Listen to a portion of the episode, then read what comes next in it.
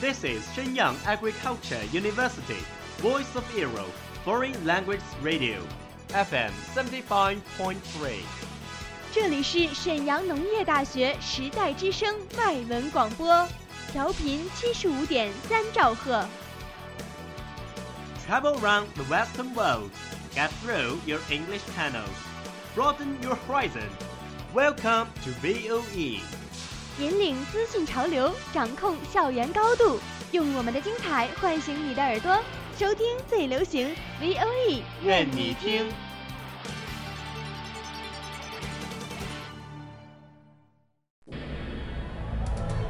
School Talk Show，校园脱口秀，说你所想，一同分享。Talk everything you like。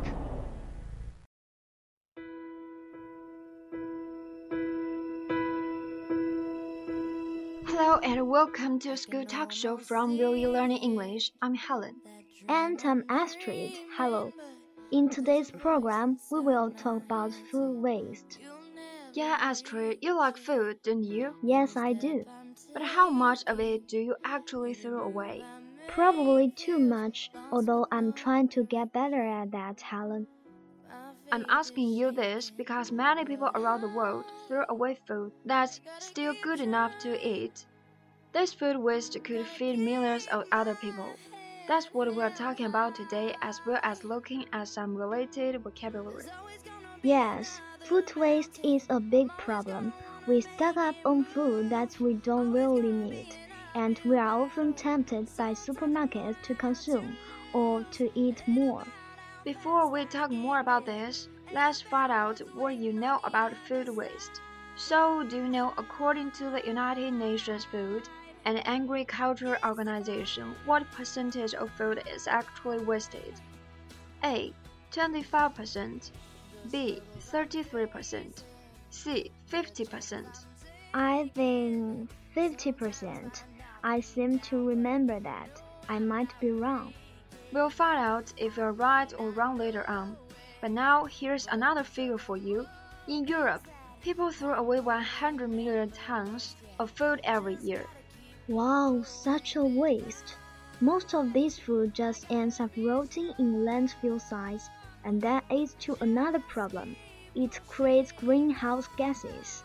It does, but the problem isn't just us throwing away leftovers in the fridge or cupboard. Another staggering figure there, Helen 40% of all food in America goes uneaten. It doesn't get eaten. And she explained that, that supermarkets are partly to blame. Yes, we all love the convenience, the price and the choice of food that supermarkets offer. But a lot of food is being thrown out long before it reaches the shelves. The reporter gave the example of onions. If they are the wrong size, they can't be sold. They are thrown away even though they are good enough to eat or edible. There are many other types of fruits and vegetables that are discarded or thrown away because of their shape and size. And that's our fault really, because we often think food that looks good is better quality.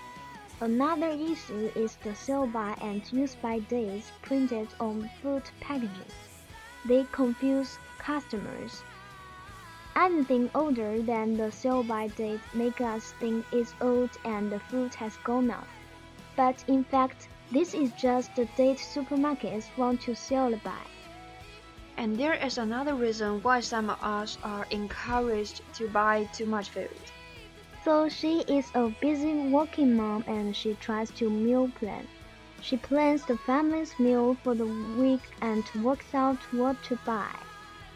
But she still gets tempted by the two for one offers. That's when you buy one item and you get another one of the same item for free.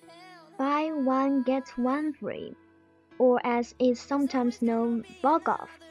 You can get a bargain, but it also means we sometimes buy too much of something.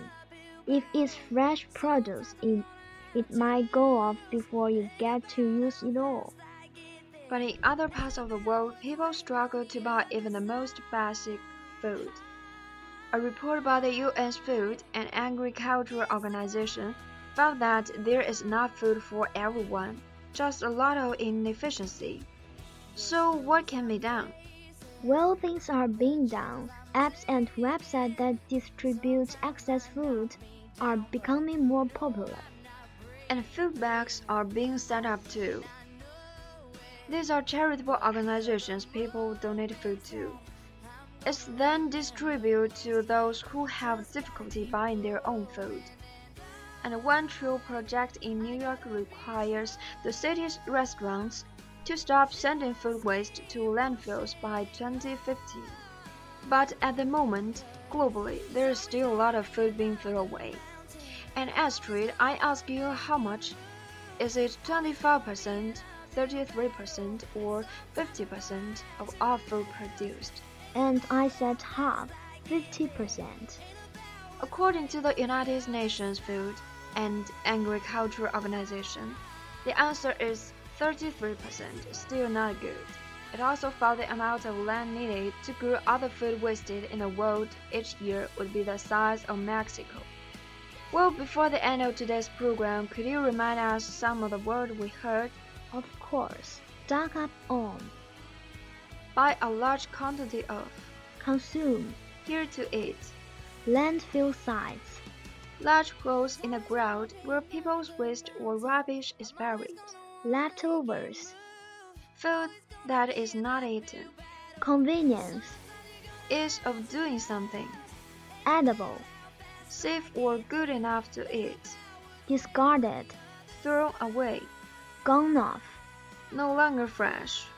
BOGOF, Buy one, get one free.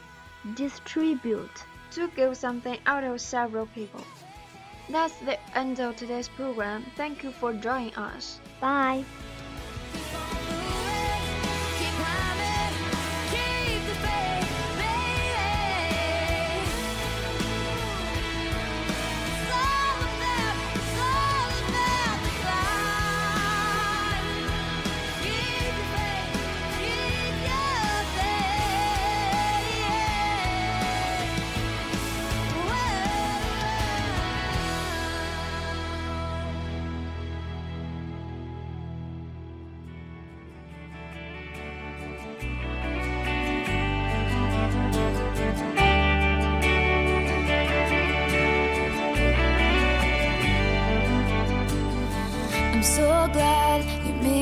See me.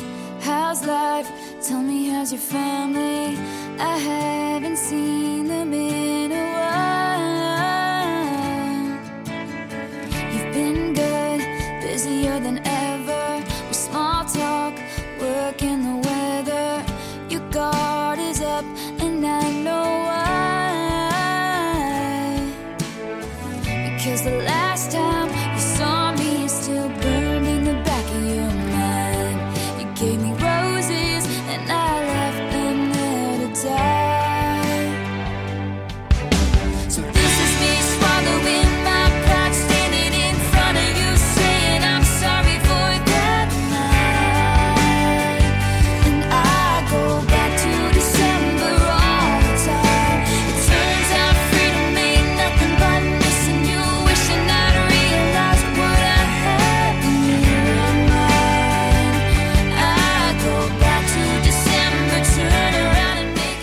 all of today's program.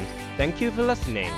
如果你喜欢我们的节目，我们同时开通了三个网络平台，您可以同时在荔枝 FM、喜马拉雅、iTunes Store Podcast 同时搜索 VOE 外文广播电台，为您呈现精彩往期节目。